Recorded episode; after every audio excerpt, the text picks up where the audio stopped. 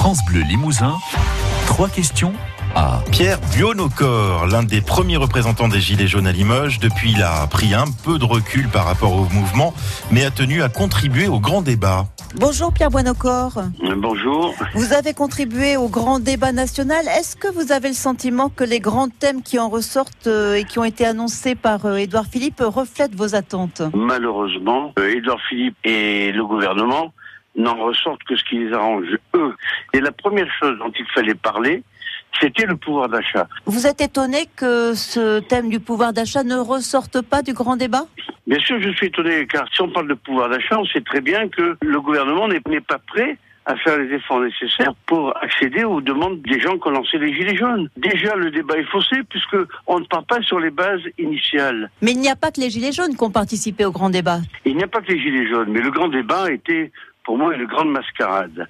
Voilà, c'était le moyen pour Macron de se remettre sur le devant de la scène à une époque où il était plutôt déficient en termes de commercialisation de son image. Et le grand débat national lui a permis de montrer que c'était un, un, bon orateur. Et qu'est-ce qui va en ressortir? Tout le monde se rend compte que, en fait, c'était une mise en avant de la politique à Macron, c'est tout. Édouard Philippe, que vous aviez rencontré vous-même euh, en décembre dernier à Limoges, euh, puisque oui. vous, vous, étiez l'un des représentants des Gilets jaunes, n'a pas entendu vos revendications, euh, selon vous? Bien sûr que non.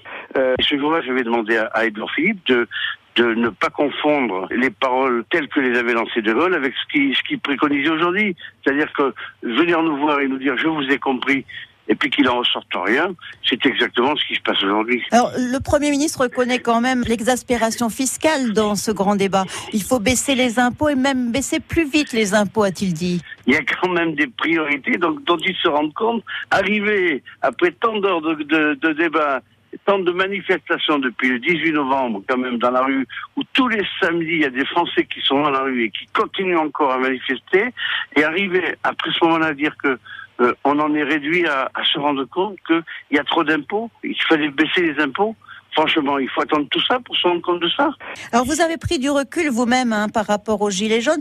Euh, Est-ce qu'aujourd'hui, vous avez envie de réenfiler votre Gilet jaune par rapport à cette première synthèse du grand débat?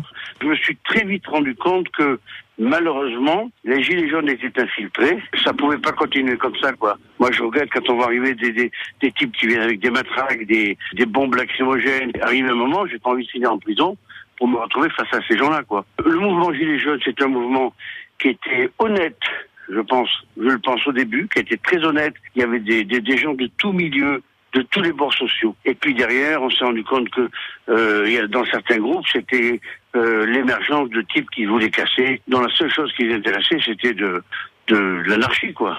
Alors pour l'instant, les, les, mesures ne sont pas encore annoncées suite à ce grand débat. C'est Emmanuel Macron qui le fera la semaine prochaine. Euh, Qu'est-ce que vous en attendez?